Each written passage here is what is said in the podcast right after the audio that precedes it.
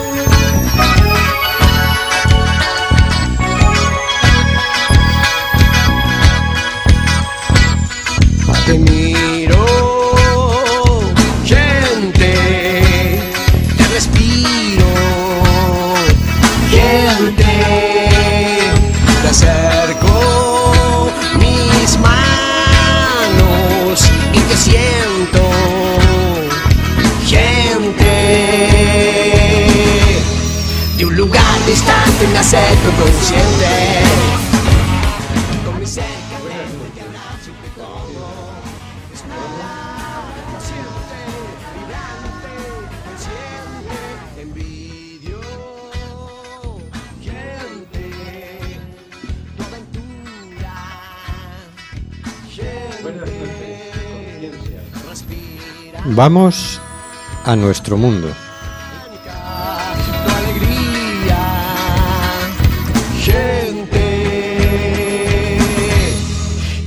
Estamos en Quack FM en el programa Simplemente Gente, programa sobre la diversidad cultural en Coruña y sobre los derechos de las personas migrantes. Hoy, miércoles 28 de noviembre, Día Mundial de las Personas sin Hogar.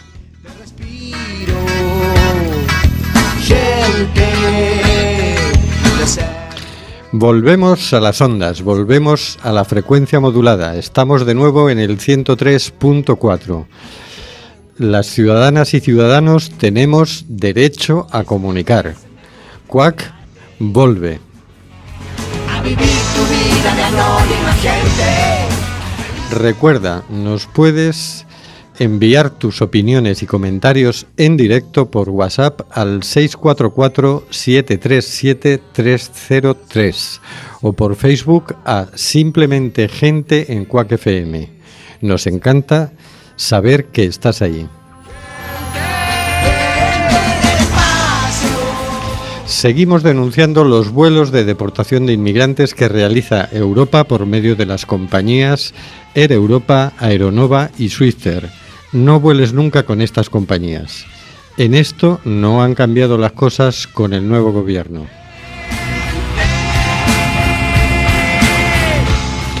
Tenemos en control al mago de las ondas, Carlos Reguera. Hola, Carlos. Chazán, hola amigos y amigas, Otro, otra semana más, vamos para adelante.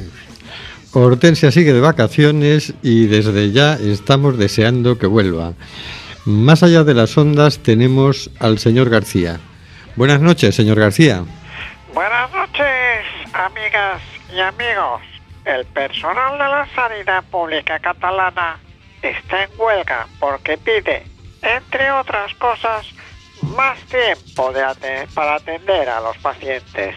El gobierno, en un acto de inteligencia, ofrece más dinero, pero no más tiempo.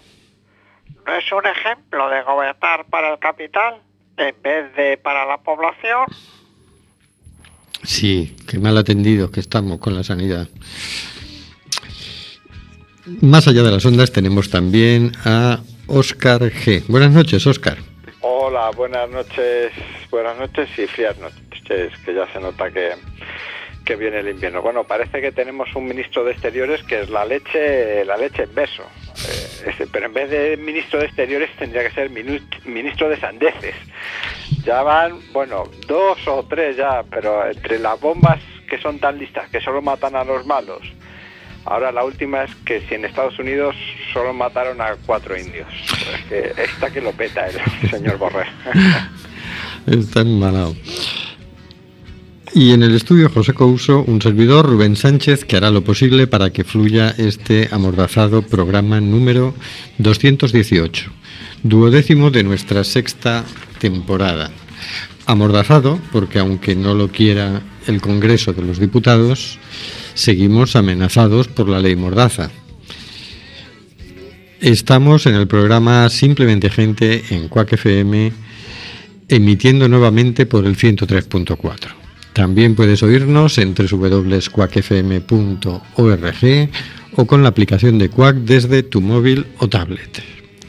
Hoy, como editorial, hacemos nuestro el artículo de opinión publicado por Luis Gonzalo Segura, exteniente del Ejército de Tierra y autor del libro Negro del Ejército Español en el diario público.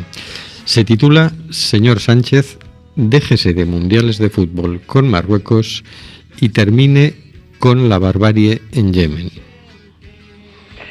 Quizás no lo sabe o no quiere saberlo, pero Yemen puede convertirse, según ACNUR, en, el mayor, en la mayor hambruna de los últimos 100 años. Ya es, eso sí, según la ONU, la mayor catástrofe humanitaria del mundo. De hecho, solo durante esta semana fallecerán de inanición más de mil niños. Atroz. En Yemen, más de 20 millones de personas se enfrentan a la guerra, la inanición y enfermedades como cólera o difteria, y hasta 12 millones de personas se encuentran en una situación de extrema vulnerabilidad. Lo que sí se sabe ya eh, es que en Yemen han fallecido por la guerra más de 6.500 civiles y han resultado heridos más de 10.000, de los cuales más de 5.000 eran niños. Según UNICEF, casi 2.400 niños han fallecido por el conflicto armado. Lo sabe porque cuando se produjo el escándalo de la venta de las 400 bombas de precisión, esas que según Isabel Celá o Josep Burrell no matarán yemeníes porque son de precisión, usted tuvo que enterarse de ello. Fue cuando priorizó las comisiones de altas personalidades que usted denominó puestos de trabajo a los miles de muertos. Por todo ello, verle visitar Marruecos y proponer la, la celebración de un evento deportivo con un país que forma parte de la coalición que perpetra la mayor catástrofe del planeta a día de hoy y que se ha convertido en el cuarto trastero de Europa con violaciones constantes de los, de los derechos humanos, resulta como mínimo inmoral. Marruecos no está para mundiales de fútbol y usted no está para convertir los derechos humanos en una moqueta que pisotear a placer. Su obligación es justamente la contraria. Pero ya no hablamos de miles de muertos cualquiera, de los que le importan un bledo, hablamos de niños. Un niño yemení no corre el peligro de comer esos productos que los padres aquí en Occidente siempre queremos evitar. Ya sabe, la bollería o las golosinas, la obesidad infantil. Los yemeníes sufren desnutrición y adelgazan, pero a pesar de ello, sus enjutas piernas apenas pueden sostener el resto del cuerpo. Su piel, como la, eh, como la, que, acaricia, la que acariciamos en nuestros hijos, se vuelve seca y flácida. Sus músculos se consumen, sus huesos se desgastan, su pulso y su presión se ralentizan, sus rodillas parecen espolones. Como puede comprobar, en nada se parecen a nuestros rechonchos bebés. En sus entrañas el daño es todavía más dantesco. Sus órganos pierden peso, especialmente el hígado y el intestino. También el corazón y los riñones, aunque en menor medida. Órganos que son iguales que los de nuestros pequeños, esos cuyas manitas tan solo agarran nuestros dedos. Sus rostros se vuelven pálidos y sus cabellos se caen. Niños sin pelos, señor Sánchez. Debe ser casi diabólico contemplar sus ojos apagados o perdidos. Frustrante, frustrante intentar animarles. Pero a los niños en Yemen no hay que perseguirles, hay que reanimarles. Casi sin excepción padecen de apatía, irritabilidad y un agotamiento perpetuo. Los mismos peques que aquí son pura energía y nos dejan agotados con su vitalidad en Yemen tienen problemas, de, eh, problemas cardiorrespiratorios. Sus heridas no cicatrizan y su temperatura corporal desciende. Caerse en Yemen es una tragedia, una de verdad, y una herida en la rodilla casi es un acta de defunción. Los mismos peques a los que llevamos al pediatra al mínimo resfriado o a la mínima complicación padecen en Yemen una diarrea tan continuada que en muchos casos se produce el prolapso del recto. Esto es, el recto se gira de dentro hacia afuera y la mucosa rectal se convierte en una protuberancia. Los niños con este problema tienen el recto visible, pierden materia fecal de forma incontrolada y sufren hemorragia rectal. Finalmente, aunque su destino sea fallecer por un colapso vascular o una insuficiencia cardíaca, lo normal será que antes de, este desenlace alguna enfermedad acabe con los debilitados cuerpos, como neumonía, tuberculosis o las mencionadas anteriormente. Enfermedades que podrían contenerse con ayuda humanitaria, no con bombas de precisión como las que vende o, o mundiales de fútbol como los que propone. Mientras esto ha sucedido y sucede, España ha obtenido unos beneficios sin precedentes. Hemos vendido a los sauditas y sus aliados 361 millones de euros solo en 2017 y 1.200 millones de euros desde 2015. Ignominia a la que, a diferencia de otros múltiples países occidentales, se ha negado a poner fin. Por ello, los niños, los miles de niños yemeníes que fallezcan por el conflicto bélico o sus consecuencias, inanición o enfermedades, y el destino de los 12 millones de personas en riesgo de hambruna o de los 16 millones de personas necesitadas de atención sanitaria caerán sobre su conciencia, sobre su gobierno y sobre la historia de España. Esa historia que usted quiere ahondar con un mundial. Porque no solo debería cesar la venta de armas a Arabia Saudí, sino que debería sancionar económicamente a los sauditas hasta que cese el conflicto, presionarles diplomática, política y económicamente, y por supuesto, enviar de forma inmediata ayuda humanitaria al país. Yemen no necesita bombas, necesita alimentos y medicamentos y seguridad para reconstruir las ruinas del presente y construir un futuro. ¿Qué decir de Marruecos? ¿Pretende celebrar un Mundial de Fútbol que pase a la historia como el celebrado en la Argentina de la dictadura? ¿Pretende ensuciar de semejante manera nuestra historia? Marruecos está necesitada de muchas reformas, está necesitada de democracia, está necesitada de libertad, está necesitada de derechos humanos. En definitiva, Marruecos lo que, necesi lo que necesita es que usted intente desalojar al sátrapa que tiene por gobernante, en lugar de blanquearle la imagen. Aunque no estaría de más que antes de ello comience por desalojar al que tenemos en nuestro país. Señor Sánchez, cese la venta de armas a Arabia Saudí. Envíe inmediatamente ayuda humanitaria a Yemen y replantee la disparatada e infame idea de celebrar un mundial de fútbol con Marruecos. Respete los derechos humanos y el derecho internacional.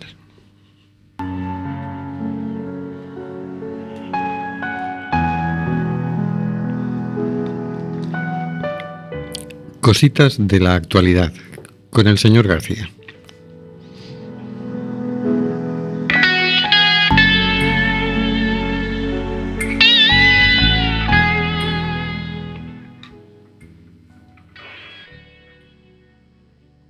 Semana tomamos la noticia, una vez más, de la agencia de noticias Presenza, que por cierto, este año se ce- celebra su décimo aniversario. Esta noticia nos dice, arranca una flota humanitaria para defender la vida y la dignidad en el mar y en tierra. Las ARGs Open Arms, Sea Watch y Mediterránea se alían para desafiar las políticas migratorias de Europa bajo el movimiento hashtag Unite for Med, con respaldo de una red de ciudades y plataformas en tierra. Oscar Camps, fundador de Open Arms, Georgina Linardi, representante de Sea-Works, y Erasmo Parazzotto, diputado italiano y representante de Mediterránea, han presentado en la mañana del pasado jueves, presentaron la mañana del pasado jueves una alianza de las tres organizaciones que se materializará en una flota humanitaria para defender los más básicos de los derechos de las personas, la vida y la dignidad.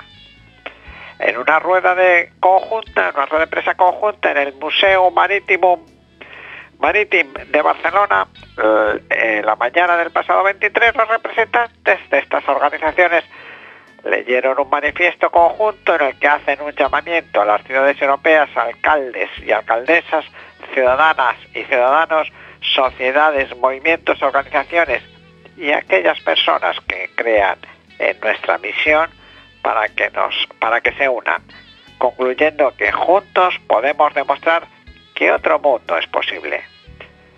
Empezamos nosotros, pero esto es una llamada para que movimientos y organizaciones se unan. Ha sentenciado Camps, que también ha recordado que no estamos solos. Tenemos el apoyo de muchas ciudades como Barcelona, Valencia, Madrid, Zaragoza, Nápoles, Palermo, Bolonia y Milán. Para Soto, que ha definido Mediterránea como una ANG, acción no gubernamental, diferenciándose de las ONGs, organizaciones no gubernamentales. Ha remarcado que nos juntamos para hacer frente común a la barbarie que está acabando con nuestra idea de Europa. Ahora mismo los barcos Sea-Watch 3 de Sea-Watch, Open Arms y Mare Junior de Mediterránea se encuentran en, agu- en aguas internacionales rumbo al sur de Lampedusa, donde se encontrará y empezará a hacerse efectiva esta alianza. No es casualidad que se haya presentado el proyecto hashtag Unit for Med justo cuando las embarcaciones se encuentran fuera de aguas territoriales. Somos conscientes de que si quieren pararnos, lo harán, ha compartido Linardi, como lo ha pasado al Aquarius que se encuentra en Marsella o el Aita Mari, el antiguo pesquero vasco que se encuentra parado en Bilbao a la espera de una autorización administrativa para salir del puerto. Camps ha detallado que el modus operandi que se va a seguir a partir de ahora en la zona SAR va a ser respetar el convenio SAR y el derecho marítimo internacional escrupulosamente, como se ha hecho hasta la fecha. Cuando rescatemos, nos pondremos a disposición de las autoridades, como siempre hemos hecho, y veremos qué pasa. Concluye la noticia. Bueno, hoy sacaban un primer comunicado protestando por la situación del, de este barco que anda esperando a que le digan dónde tiene que dejar a los náufragos que ha encontrado. El pesquero de Santa Pola. El Loreto. El Loreto, pesquero de Santa Pola, que a pesar de que la comunidad autónoma valenciana se ha ofrecido para recibirlos, el gobierno parece que tiene mucho interés en que vayan a Libia. Sí, Cuando debe se- ser que es el nuevo acuerdo que tienen. Que Sí. lleven a todos a Libia. Lo que pasa que algunos de los náufragos provienen de Libia porque allí estaban siendo torturados y además Libia es un país no seguro y según el derecho internacional hay que dejarlos en un puerto seguro. Pero bueno, Entonces, sí, sí, es, es preocupante la situación y es preocupante el cambio de opinión de, de este gobierno que tenemos a día de hoy. mm, Así que veremos a ver cómo va evolucionando el asunto, pero haciendo las cosas mm, dependiendo de la foto que te quieras sacar, mal vamos. yo no sé, a mí que no me pidan el voto, no sé a quién se lo piensan pedir. Algún desalmado, porque yo haciendo estas cosas no... Pues piensa que en mayo hay elecciones y se van a juntar todas. no lo sé. No lo sé, pero yo todas estas cosas tomo nota. Tomo nota porque dices, mira, yo no quiero mm, ser cómplice ni de torturas, ni de muertes, ni de nada semejante. Me parece un tema relevante. Y, y no pienso... Es como una línea roja, ¿sabes? Es decir, mira, yo puedes querer hacer una política más así o más así, pero una política que mate gente, no. No me vale. Eso, eso queda, los que plantean eso quedan descartados. Los que lo hacen, por supuesto. Y entonces, no sé. Lo que, lo que sorprende eh, en las ganas y energías con las que empezó este gobierno, que prometía quitar las concertinas de las vallas, que acogió al Aquarius, eh, el, el cambio brutal, porque es un cambio brutal, aunque bueno, ya co- el- el coger al acuario ya costó lo de las concertinas, dijo, bueno, primero vamos a ver, que no sabemos cómo, si se aquí puede quitar o no. Eh, pero el cambio brutal que está dando. Eh, lo que hablábamos la semana pasada del vacío de personal de la oficina de, de asilo que está provocando colas tremendas y citas para dentro de meses y meses Y más de un año. y más de un año y el, eh, el- la inestabilidad y la eh, que crea esa gente que está en una situación de alegalidad. O sea, ni, ni puede ser ciudadano de aquí ni no, no está, porque no es que no es que esté tu solicitud en trámite, es que no tienen ni la solicitud porque no te dejan presentarla porque hasta dentro de meses, de un año, de años o de un año no, no puedes presentarla. Es, es tremendo, es tremendo el, no sé, la, a, mí, a mí me está generando confusión. Eh, estas actitudes, el vender armas, eh, es decir, no las vendo y luego decir, sí, sí, las vendo, porque además solo matan a los malos. Sí, sí, son inteligentísimas las bombas estas. ¿Quiénes son los malos? A ver, que lo llevan en la frente. ¿Y yo qué llevo en la frente? Yo ya no sé, me miro todas las mañanas al espejo, ¿tendré cara de malo? Si Mm. echan una bomba me va a matar a mí.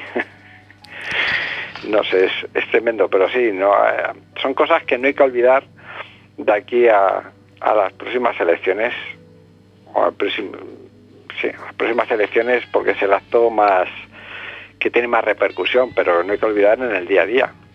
No, no, claro, es- la cosa es mm, emitamos opinión allá donde podamos, a diestro y a siniestro, y, y planteemos el tema, pero creo que también hay que plantear el tema de, de que, oye, a la hora de votar, ten esto en cuenta, que son vidas humanas, ¿eh? que podías, que mañana serás tú o alguien de tu familia.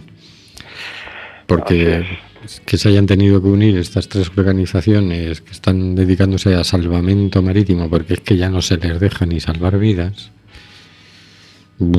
pues da mucho que pensar. Y entonces, vale, que es el gobierno italiano, muy bien, pues el gobierno español debería tener una postura muy clara, como parecía inicialmente que la iba a tener, pero que al final no. Entonces, creemos que sí.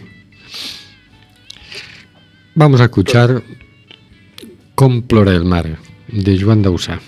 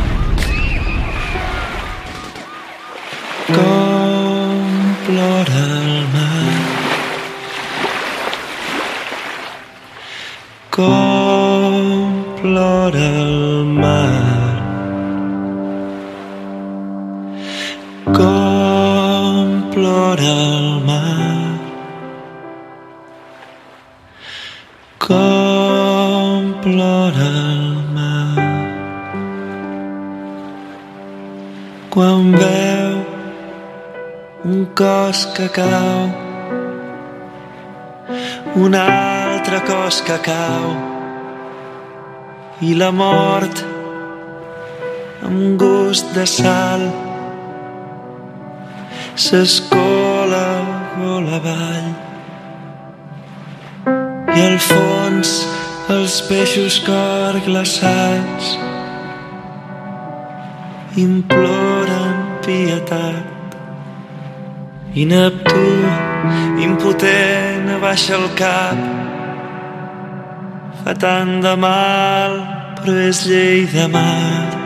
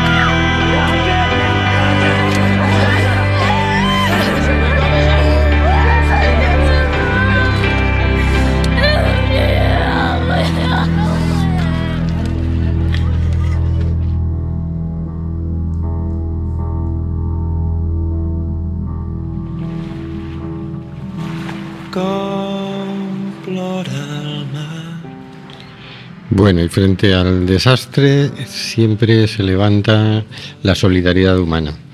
Hoy tenemos el gusto de tener con nosotros, a través del teléfono, a una mujer activista, valiente, solidaria, coruñesa de origen sirio, Fadile Chami. Buenas noches, Fadile. Hola, buenas noches a todos. Buenas noches, Rubén. Has estado recientemente por Grecia, ¿verdad? Sí, estuve una semanita más o menos, sí.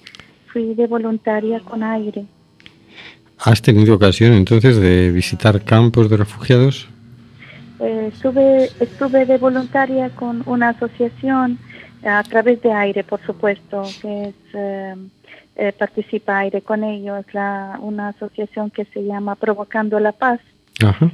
que tienen como un centro y ahí reciben a, las, eh, a los casos críticos, los casos muy especiales, como mujeres embarazadas, mujeres con niños, mujeres eh, eh, sin, sin maridos, o también a, a familias, eh, padre y madre, con padres y madres y hijos también, de casos muy especiales. ¿Y dónde está ese centro? ¿En Atenas? ¿Dónde? En Atenas, sí, en el mismo Atenas, sí. Ese, ese centro es en el mismo Atenas.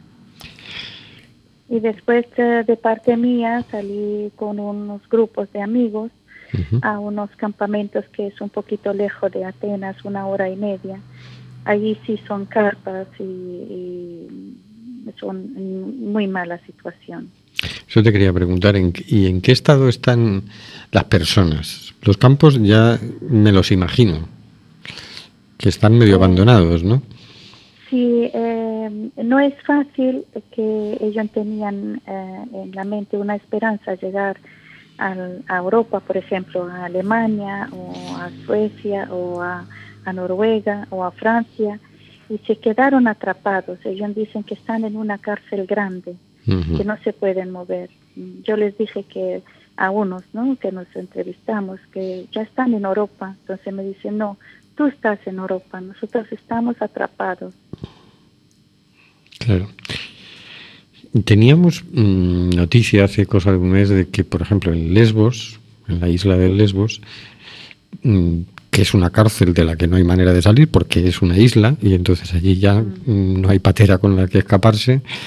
eh, una tercera parte de los que estaban, que había como unas no- 9.000 personas en un campo de refugiados que está previsto para 2.500, una tercera parte eran niños. Yo no sé en el campo que visitaste tú si hay también un porcentaje tan alto de niños. Eh, en el campo en el, eh, donde fui de voluntaria a través de aire son familias familias y están mucho mejor de la, de la situación están mucho mejor que en el campamento de carpas y es el- como una cárcel. Y sí que vimos vimos niños eh, sin sin acompañantes sin padres sin madres que han venido con tíos o han venido con vecinos niños solos no pero dicen que están esperando que le hagan la agrupación familiar porque algunos de, de los familiares de ellos están ya en Europa por ejemplo en Alemania. Vimos tres casos que hay siete niños para dos familias entonces les pregunté que cómo es posible están solos y los niños están entre 12 y 18 años. Bueno, para mí son unos niños los de 12 años, ¿no? Claro. Entonces dicen, no, que estamos esperando eh, para que nos hagan, nuestras familias nos hagan la agrupación familiar. ¿Y hay unos que están, que llegaron solos y se, se quedaron ahí, pues.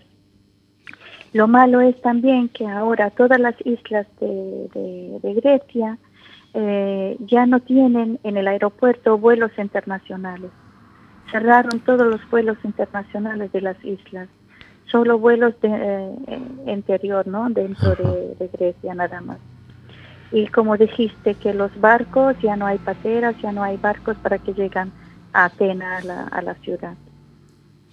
Claro, claro, están encerradísimos, están encerradísimos. Sí, sí. Claro, ya llevamos, fíjate que todo esto empezó en el 2015, estamos en el 2018, han pasado tres años.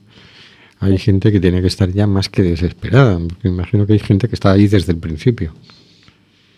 Pues eh, lamentablemente eh, hay de todo.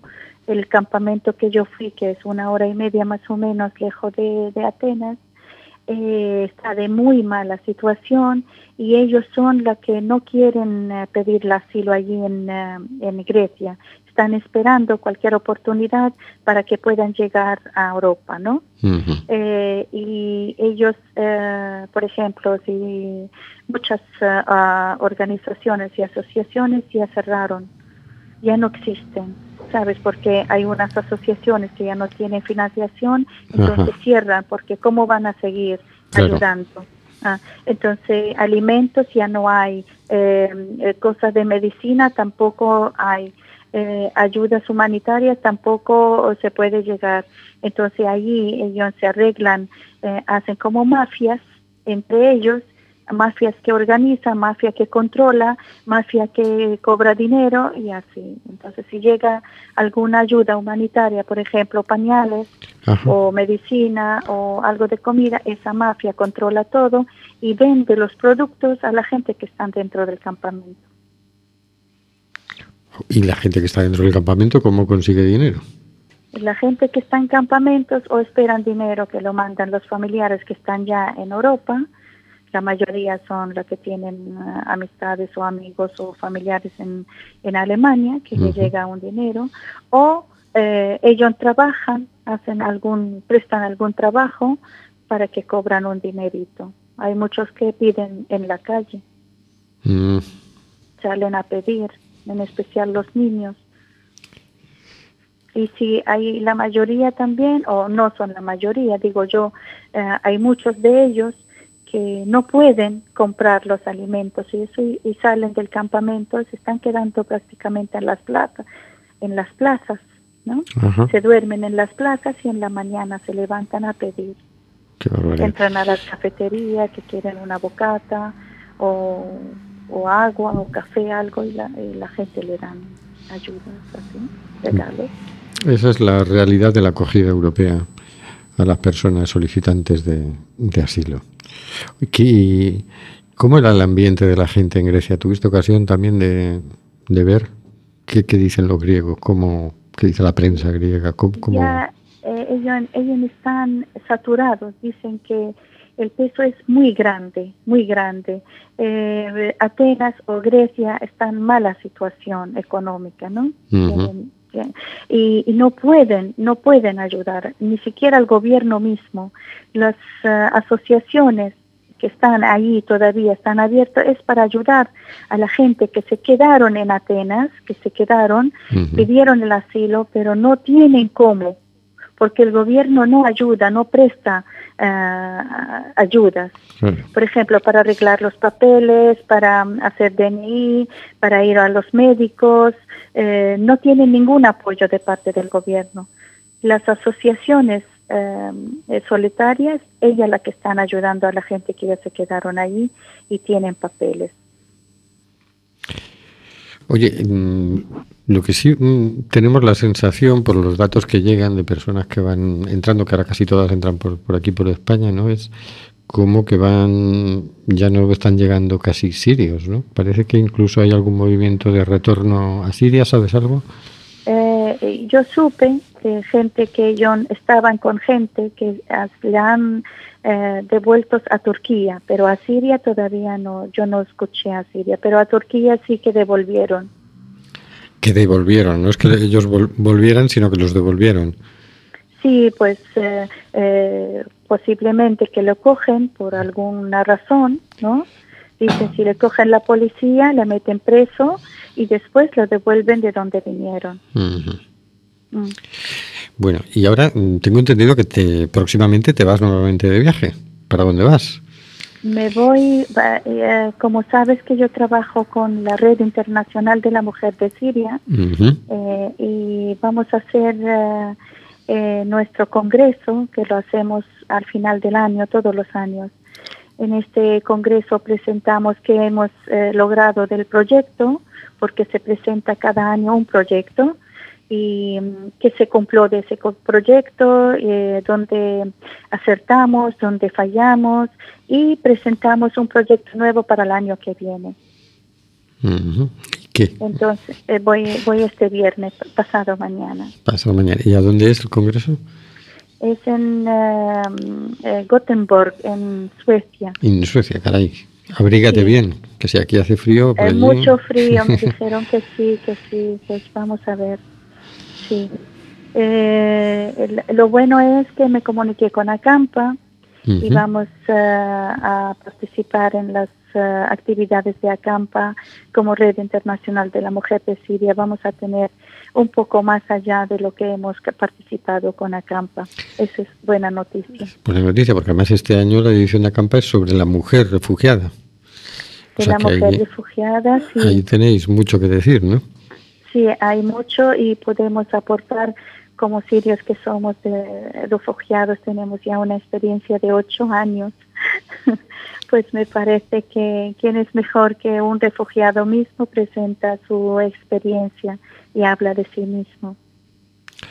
Mm, dábamos noticia la, la semana pasada de que en Madrid, para solicitar asilo, había gente haciendo colas durante toda la noche y les estaban dando turno para presentarse a solicitar asilo para eh, el año 2020. Lo que yo oí a través de una amiga mía que se llama Fabiola, que escribió un artículo sobre eso, que la gente se quedan toda la noche para que al siguiente día cogen un número, porque reparten solamente 80 números cada día. Sí. Y, y la situación está ah, muy un poquito complicada porque hay muchos de muchas partes de, esa tierra, ¿no? Ese, de ese planeta que vivimos. Eh, y, dijeron que lo que se están cogiendo esos 80 números les están ubicando. Eh, ayer o hoy leí otro artículo también de la misma chica que se llama Fabiola, eh, dijeron que la presión de la gente que están asistiendo todas las noches hicieron al Ayuntamiento de Madrid para acudir a ellos y atenderlos con, con más atención. Quiere decir que hay un poco de movimiento ahora a través de la presión que hicieron la gente en la calle. Ahora, para atenderlo en 2020, no sé, yo no tengo esa información. No, no, de verdad que no, no Sí, no, no, daba una periodista de- del diario.es y luego al día siguiente se veía en el telediario también que enseñaban un papelito, les daban un papelito escrito a mano con la fecha. Increíble, es Sí, es increíble. todo- mientras tanto, o sea, eso es para la, la visita donde tú vas a decir, oiga, solicito asilo. Imagínate, mientras tanto estás en una situación completamente irregular. Sí, dicen, no, en agosto del 2019 venga usted a solicitar mi asilo.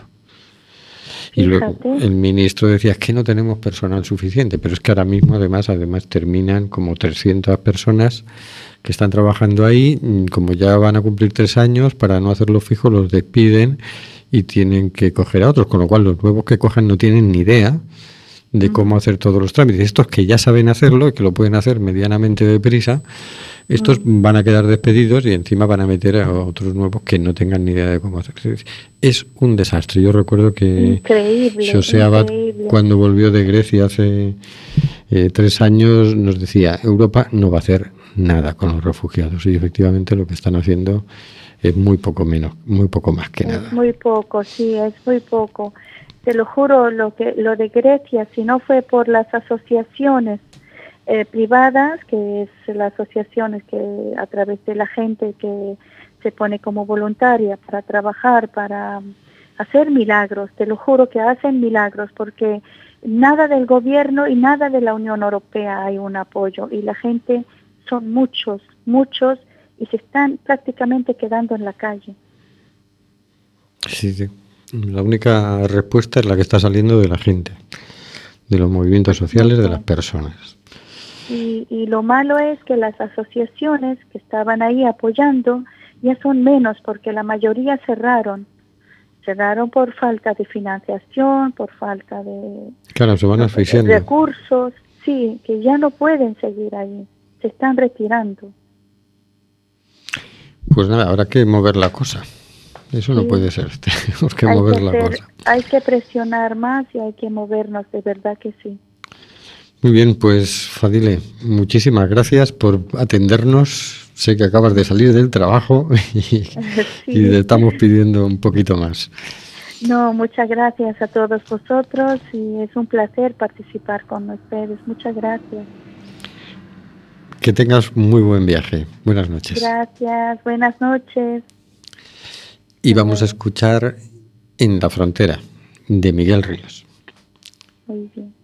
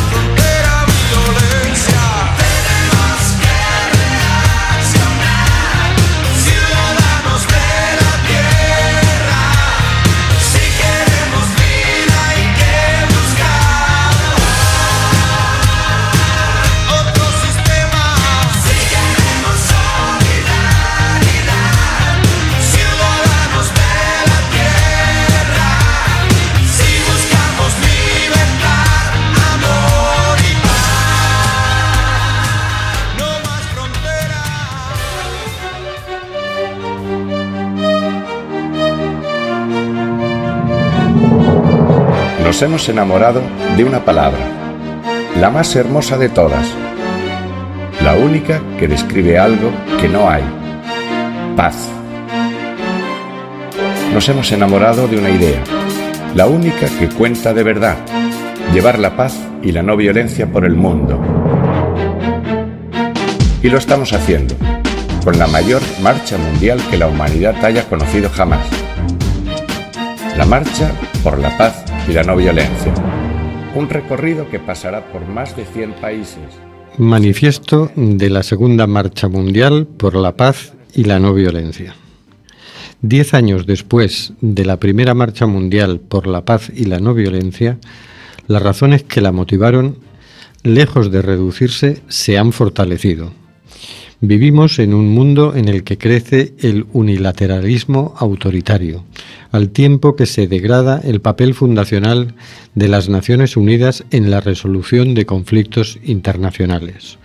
Un mundo que se desangra en decenas de guerras, en su mayoría silenciadas por la desinformación, en el que estallan las crisis ecológicas de insostenibilidad que el Club de Roma anunció hace ya medio siglo en el que millones de migrantes, refugiados y desplazados ambientales se ven empujados a desafiar fronteras de injusticia y muerte, en el que se pretenden justificar guerras y masacres en la disputa por recursos cada vez más escasos, en el que el choque de placas geopolíticas entre poderes dominantes y emergentes suscitan nuevas y peligrosas tensiones, en el que la codicia de los más ricos, quiebra incluso en los países desarrollados cualquier expectativa o realidad de sociedad del bienestar, levantando olas de indignación que acaban manipulándose y generando alarmantes movimientos de rechazo y xenofobia contra refugiados e inmigrantes. Un mundo en el que la justificación de la violencia en nombre de la seguridad hace crecer el riesgo de escaladas bélicas de proporciones incontrolables. El Tratado de No Proliferación de Armas Nucleares desde 1970, lejos de abrir el camino del desarme nuclear, ha consolidado el poder de la destrucción masiva, ampliándose incluso el Club de la Muerte Global con arsenales nucleares en manos de Israel, India, Pakistán, en regiones altamente conflictivas. Todo ello explica que el Comité de Científicos Atómicos sitúe el índice de riesgo global como el mayor vivido desde la crisis de los misiles de Cuba en 1962. Hoy, la Segunda Marcha Mundial por la Paz y la No Violencia es más necesaria que nunca.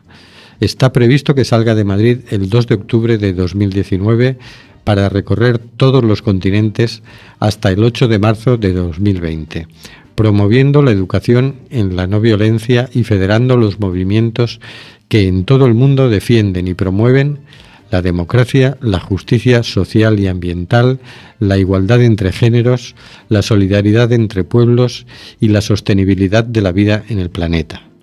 Una marcha que busca visibilizar y empoderar a esos movimientos, comunidades y organizaciones en una convergencia global de esfuerzos en pro de los siguientes objetivos. Levantar un gran clamor mundial de ese nosotros los pueblos con el que tan lúcidamente se inicia la Carta de las Naciones Unidas, para una rápida puesta en práctica del Tratado de Prohibición de Armas Nucleares, que permita liberar los recursos destinados hoy a la destrucción a resolver necesidades básicas de la humanidad. Asumir un plan de erradicación del hambre en consonancia con los objetivos de desarrollo sostenible que disponga de los fondos precisos para que sea efectivo. Activar un plan de medidas urgentes contra todo tipo de supremacismo, racismo, segregación y persecución por sexo, raza, nacionalidad o religión promover una Carta Democrática de Ciudadanía Global que complemente la Declaración de Derechos Humanos, civiles, políticos y socioeconómicos. Incorporar la Carta de la Tierra a la Agenda Internacional de los Objetivos de Desarrollo Sostenible para hacer frente de forma eficaz al cambio climático y demás frentes de insostenibilidad ambiental refundar Naciones Unidas, dando participación a la sociedad civil, democratizando el Consejo de Seguridad para transformarlo en un auténtico Consejo Mundial de Paz y creando un Consejo de Seguridad Medioambiental y Económico, de forma que se refuercen las cinco prioridades de las Naciones Unidas. Alimentación, agua, salud, medio ambiente y educación promover alianzas de movimientos, partidos y ONGs para transitar desde la cultura de imposición, violencia y guerra a una cultura de paz, no violencia, diálogo y solidaridad en cada localidad, país y región desde la perspectiva global que ofrece esta marcha mundial. Y vamos con la agenda de la semana. Mañana jueves 29 de noviembre a las 7 de la tarde en la Biblioteca Municipal Sagrada Familia se proyectará el documental Samba, un nombre borrado. Organiza Mundos en Guerras es en Violencia.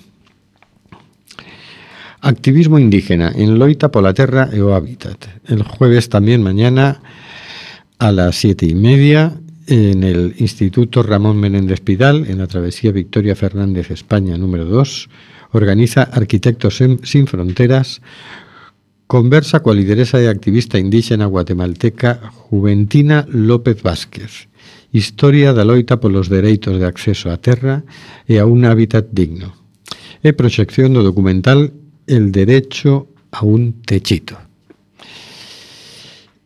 Eh, exposición sobre los Rohingyas con realidad virtual desde el 27 de noviembre, desde ayer hasta el 1 de diciembre, en el Fórum Metropolitano, en la calle Río Monelos 1. Organiza Médicos Sin Fronteras.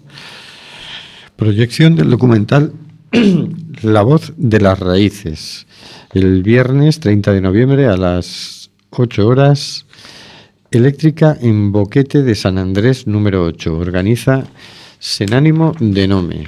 Demandas acerca de la búsqueda de una forma de vida alternativa, basada en el autoconocimiento personal, reconectada con la naturaleza y la ecología, con la necesidad de vivir en comunidad y el planteamiento de una nueva forma de educación más humana, centrada en las capacidades del individuo. Y por último, Festival de Artes Pola Inclusión con Mercedes Peón, el domingo 2 de diciembre de 11 de la mañana a 9 de la noche en el Centro Ágora, lugar da Gramela 17, Agra de Lozán, organiza la Consellería de Igualdad. Durante toda a xornada, o Centro Ágora encherase de representacións artísticas que culminarán coa actuación de balde de Mercedes Peón. Deixas tras os muros. As entradas poden recollerse en Tiquetea. Y con esto nos despedimos hasta el próximo miércoles. Antes de despedirnos, con la agenda que. Maribel nos saluda por el Facebook, que Bien. después de varios días ha vuelto a escucharnos y eh, nos dice que qué bonita esta canción en relación a En la frontera de Miguel Ríos, que no la recordaba. Una canción muy bonita, sí, es una letra muy... Este es del año 83, de 83, sí, gira espectacular que hizo. sí, sí, con leño, la gira que hizo con leño. Con Eso leño. me acuerdo. Se llamaba Bienvenidos, creo que era el nombre Tú estabas allí con la melena moviéndola, ¿no? Así es, Sí, así sí, es. sí, sí, sí. bueno, bueno, probablemente eso. El de hoy. Pues buenas noches, Óscar. Buenas noches. Buenas noches, Carlos. Bueno, pues nada, amigos, buenas noches y hasta la semana, hasta la semana que viene con más, más interesantes noticias. Buenas noches, señor García. Ah, buenas y fructíferas noches y fructífero fin de semana completito lo tienen ustedes por allí. Pues sí. Buenas noches, Maribel. Buenas noches, queridas y queridos oyentes.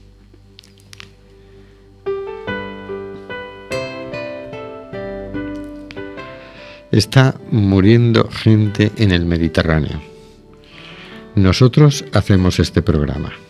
¿Qué vas a hacer tú?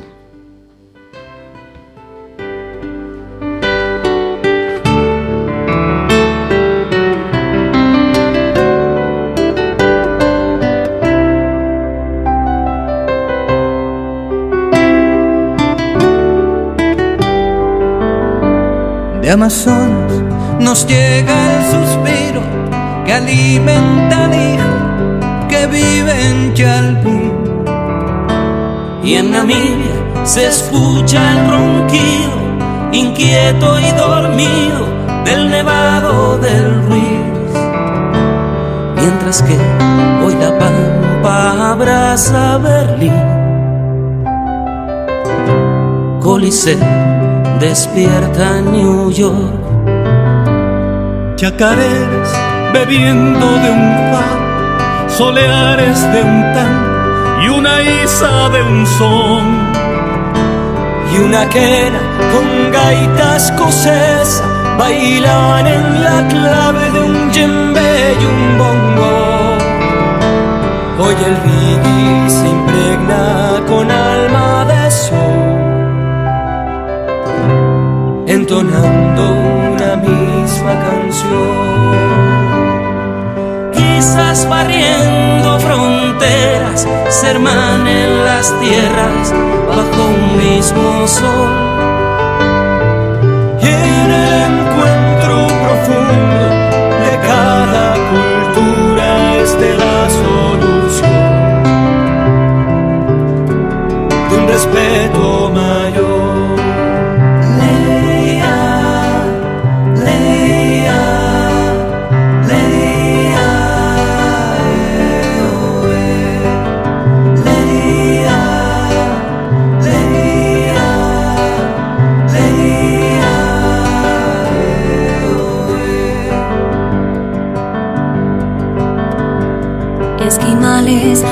Mantienen el rito de mayas, fulani, obambo y boló. Y en la sangre del Inca cohabitan ancestros bantúes, bereber y zulú. Hoy se empeña el ADN en forjarnos igual. Esqueletos de un mismo crisol. Musulmanes, hindúes, budistas brindan letanías o mismo Belén. Y cristianos, judíos y animistas bautizan doctrinas sobre la misma fe. El versículo es ley, se apoya la razón. Y el respeto escribe religión.